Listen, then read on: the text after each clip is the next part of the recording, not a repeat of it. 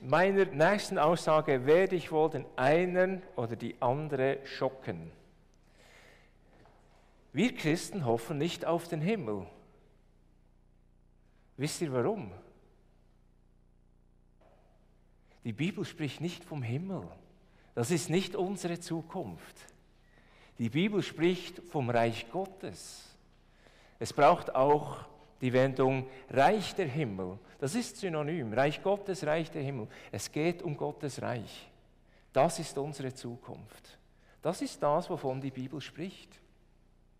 Und darum spricht Jesus in seinen Gleichnissen eigentlich fast ausschließlich mit folgender Einleitung. Im Reich Gottes ist es wie, pünktli, pünktli, pünktli. Diese Zukunft, das, was wir im Volksmund als Himmel bezeichnen, ist so ganz anders als das, was wir hier erleben, dass er immer wieder versucht, das seinen Zuhörern nahezubringen. Und er macht es mit Geschichten. Er hätte es auch ganz abstrakt tun können. Das Problem ist, abstrakte Formeln und Wahrheiten sind sehr oft schwierig zu verinnerlichen. Ein kleines Beispiel. Zwei sitzt auf drei und hält eine Eins. Da kommt eine Vier, nimmt der Zwei, der auf dem Drei sitzt, die Eins weg, worauf die Zwei sauer wird, das Drei ergreift und dem Vier nachwirft. Ziemlich abstrakt. Ein Mann sitzt auf einem Schemmel und hält ein Glas in der Hand. Da kommt ein Hund, schnappt dem Mann, der auf dem Schemmel sitzt, die Glasse weg, das Eis weg, worauf der Mann sauer wird und den Schemmel ergreift und dem Hund hinterherwerft. Das können wir uns merken. Und das mit dem 1, 2 und 4 und 3 konnte ich auch nur euch jetzt so erzählen, ohne Unterstützung, weil ich die Geschichte im Hinterkopf hatte. Ich sah es bildlich vor mir. Und das ist der Grund, warum Jesus, wenn er mit den Menschen gesprochen hat vor langer Zeit, mit Gleichnissen sprach, mit Bildern, mit Erzählungen. Er versuchte das, was so ganz anders ist, in einer Geschichte verpackt, verständlich zu machen. Die Bibel spricht immer dann in Bildern, wenn sie etwas eigentlich Unbeschreibliches versucht auszudrücken. Also das, was da beschrieben wird, ist eigentlich viel mehr als die Geschichte. Es ist ein Versuch, das Unaussprechliche auszusprechen. Nun, das Reich Gottes ist wahrhaftig etwas Großartiges. Das ist die große Hoffnung, auf die wir warten, auf die wir setzen. Das ist unsere Zukunft. Wir glauben an eine Zukunft, in der Gott herrscht. Und diese Zukunft, die ist bereits angebrochen, die ist gegenwärtig, dort, wo Gottes Wille geschieht. Als Christen versuchen wir nach den Ordnungen dieser Zukunft, nach den Ordnungen von Gottes Reich zu leben. Und darum sind wir manchmal ein bisschen schräg in der Landschaft. Sehen wir ein bisschen doof aus machen wir Dinge, die eigentlich hier in diesem Kontext nicht viel Sinn machen. Das ist nicht, weil wir verrückt sind, sondern weil wir daran glauben, dass dieses Handeln Zukunft hat. Es ist die Zukunft, auf die wir setzen, Gottes Reich.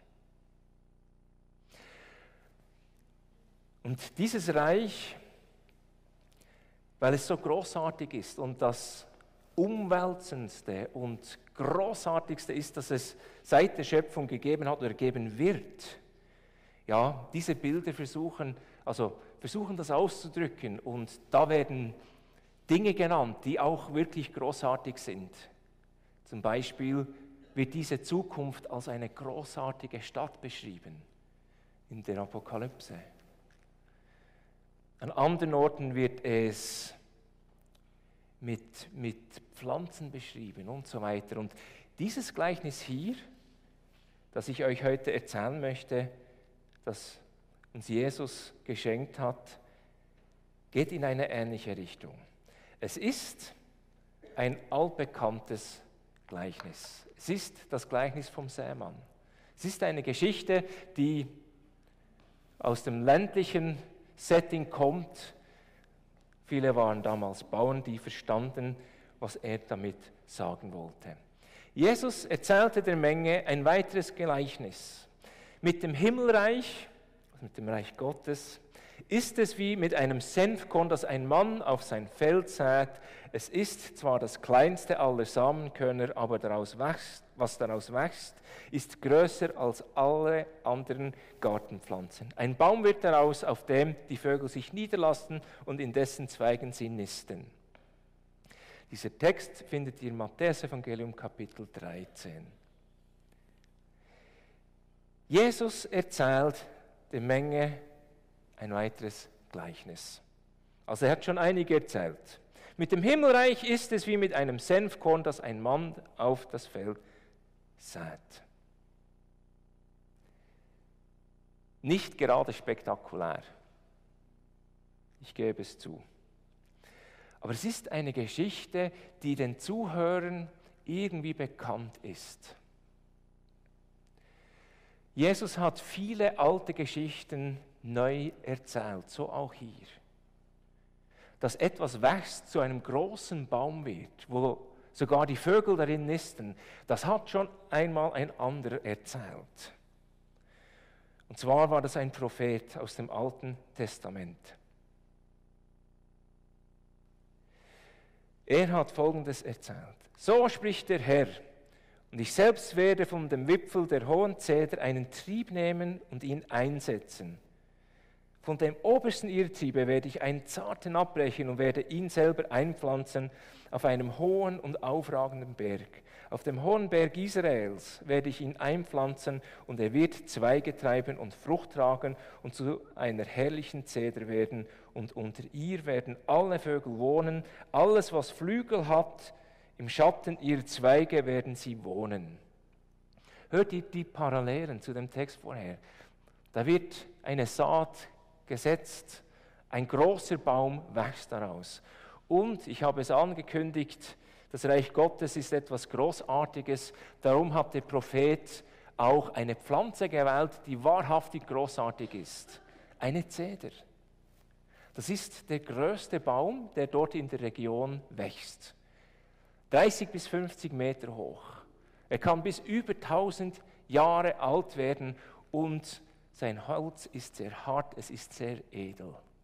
Das ist der Inbegriff von etwas Großem, Stattlichen, etwas, das fast ewig dauert, wo Bestand hat, beständig ist. Das vergeht nicht einfach so.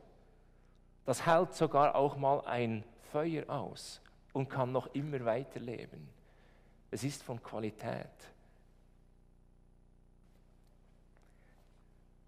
Und ja, Vögel nisten darin. Er bietet Lebensraum.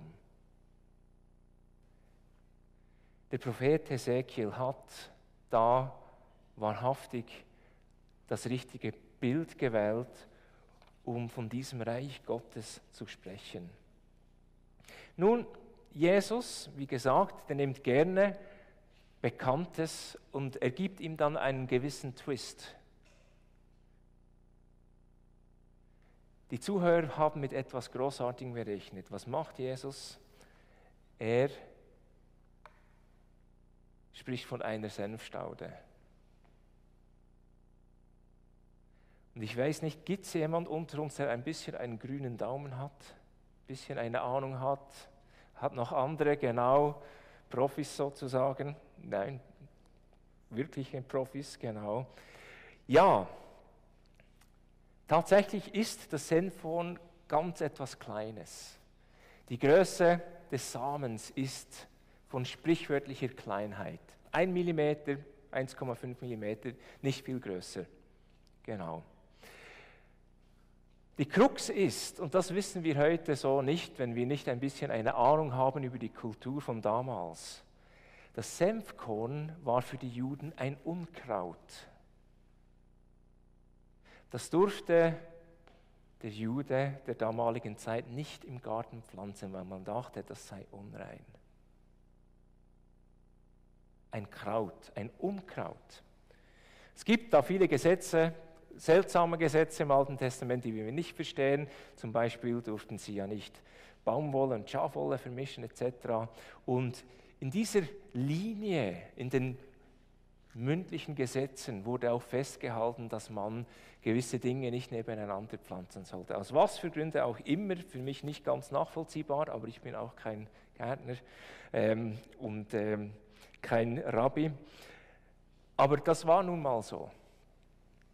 Jesus fängt an, von diesem ganz großartigen Ereignis zu erzählen und sagt, es fängt an mit Unkraut.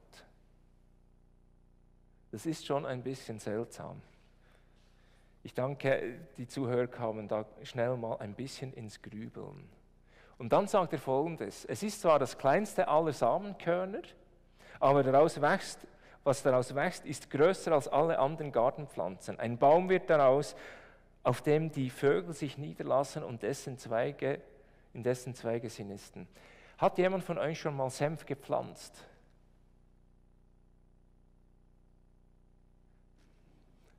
Meine Frau hat das mal gemacht. Und dann musste ich die Predigt neu schreiben. Senf ist eine Staude. Man pflanzt den Senf und dann wächst er und im Herbst geht das Ding wieder kaputt und verrottet.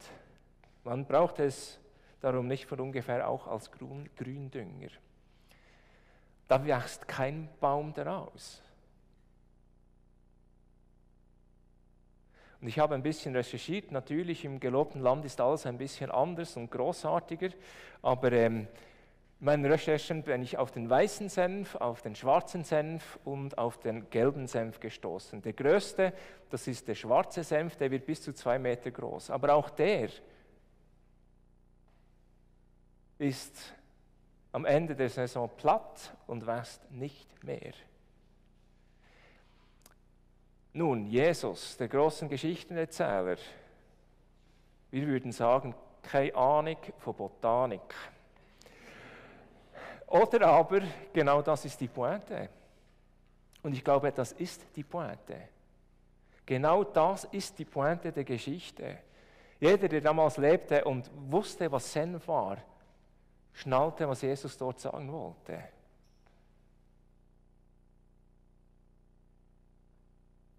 Der Gärtner ist Gott. Und das Entscheidende ist nicht das Senfkorn, sondern der Gärtner. Weil wenn dieser Gärtner selbst Unkraut in die Hand nimmt und setzt, kann etwas daraus wachsen das würdig ist, das edel ist, das Bestand hat. Das ist die Pointe der Geschichte. Das ist die Pointe der Geschichte.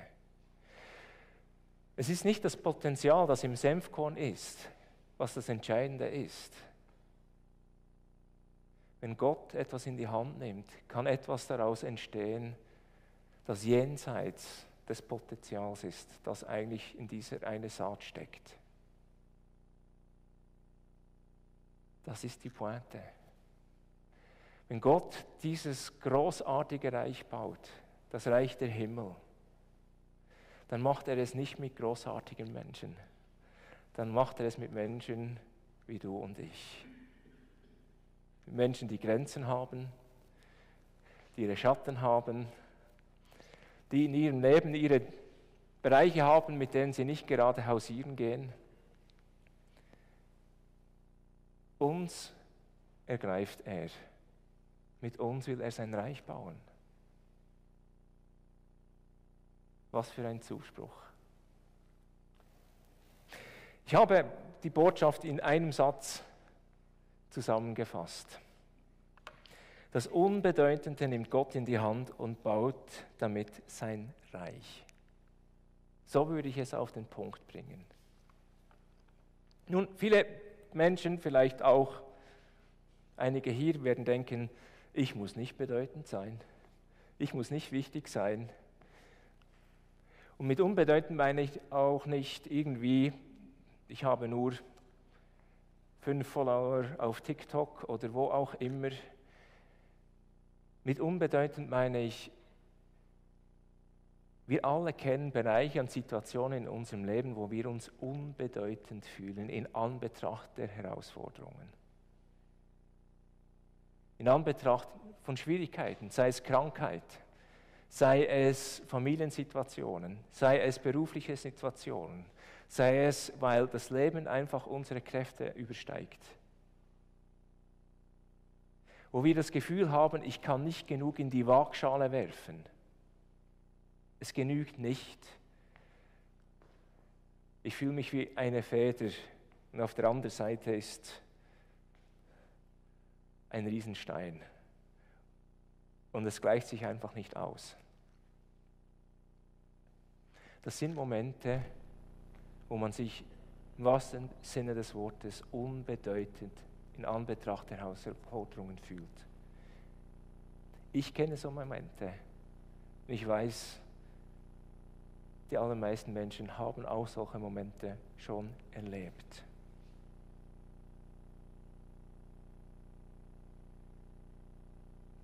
Aber da kommt der Zuspruch. Das Unbedeutende nimmt Gott in die Hand. Und das Verrückte ist, Gott scheint eine Vorliebe zu haben für Menschen, die unbedeutend sind, die nicht viel in der Hand haben, dass sie in die Waagschale werfen können. Er scheint eine Vorliebe für diejenigen zu haben, die wir nicht wählen würden.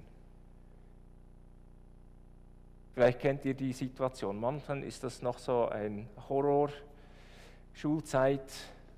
Man hat zwei Teams, die Teamleiter wählen und dann, dann ist ja, sind da die, die zwei, drei, die immer bei jedem Mal noch übrig bleiben am Schluss.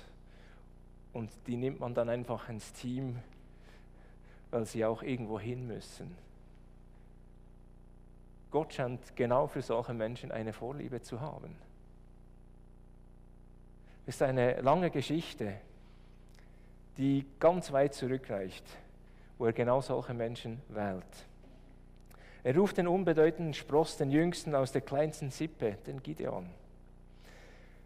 Die heidnische Hure, Rahab. Die kinderlose Frau, die Hannah. Den 80-jährigen Greis, den Mose. Den aufmüpfigen Sonnyboy, den Jakob.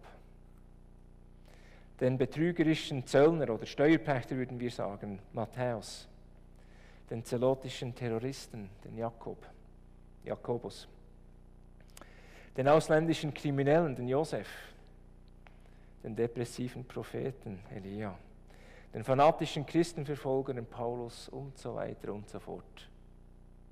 Die Bibel ist voll von solchen Ergreifungen, Berufungen, wo Gott gewählt hat. Menschen, die nicht in der Regel die erste Wahl waren. Und all diese unbedeutenden Menschen nimmt er in seine Hand und baut mit ihnen sein Reich. Alle sie werden Teil seiner Geschichte, die mit dem Reich der Himmel endet. Nicht immer hat sich alles sofort verändert. Bei manchen fingen die Probleme erst an, als Gott sie ergriff müssen wir auch fairerweise sagen. Fairerweise sagen. Aber etwas hat sich bewegt. Und was sie getan haben, war letztendlich bedeutsam. Nicht, weil diese Leute bedeutend waren, sondern weil Gott ihrem Handeln Bedeutung gab. Er hat es bedeutend gemacht.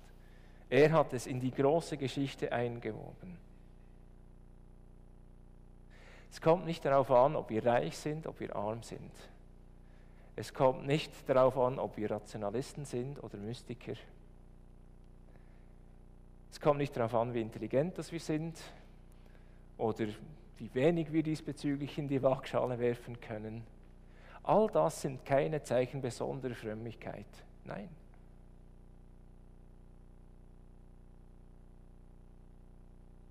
Was diese Menschen ausgezeichnet hat, ist, dass sie treu ihre Schritte getan haben. Und Gott hat es genommen und hat etwas daraus gemacht, von dem wir noch heute davon erzählen. Gar nicht zu sprechen von all jenen, wo wir nie etwas erfahren haben von ihnen und die auch treu waren und es auch bedeutend war. Ich möchte euch heute und auch mir immer wieder zusprechen. Gott hat seine Hand auf dich, auf euch gelegt. Und es ist wirklich ein Gebetsanlegen von mir, dass in diesen Momenten, wo ihr das Gefühl habt, dass ihr unbedeutet seid, dass da dieser Gott ist. Und seine Hand ist da. Und er sieht eure Treue. Und er wird eure Treue Bedeutung schenken. Ich bete kurz und mit dem schließe ich meine Predigt ab. Himmlischer Vater, ich habe das schon mal gesagt, du bist ein parteiischer Gott. Du bist der, der konsequent Partei ergreift für diejenigen, die irgendwie schräg in der Landschaft stehen, die irgendwie am Rand sind. Du bist derjenige, der Partei ergreift für diejenigen, die wir nicht wählen würden. Du bist der, der Partei für uns ergreift. Und ich danke dir dafür. Ich danke dir, dürfen wir wissen, dass du der bist, der sieht. Du bist der, den es kümmert. Und du bist der, der mit uns kommt. Und ich bitte dich, dass gerade in diesen Momenten, wo, wo wir uns als Federgewichte vorkommen, dass du uns daran erinnerst, du bist da. Dass wir uns daran erinnern, du bist der, der Bedeutung schenkt und gibt weil du es bist, der ergriffen hat und gibt, reicht es. Amen. Da beim Tischchen habe ich euch noch ein kleines Kärtchen. Da ist ein Senfkorn darauf. Sie seht, wie wirklich klein es ist. Und darunter steht, das Unbedeutende nimmt Gott in der Hand und baut damit sein Reich.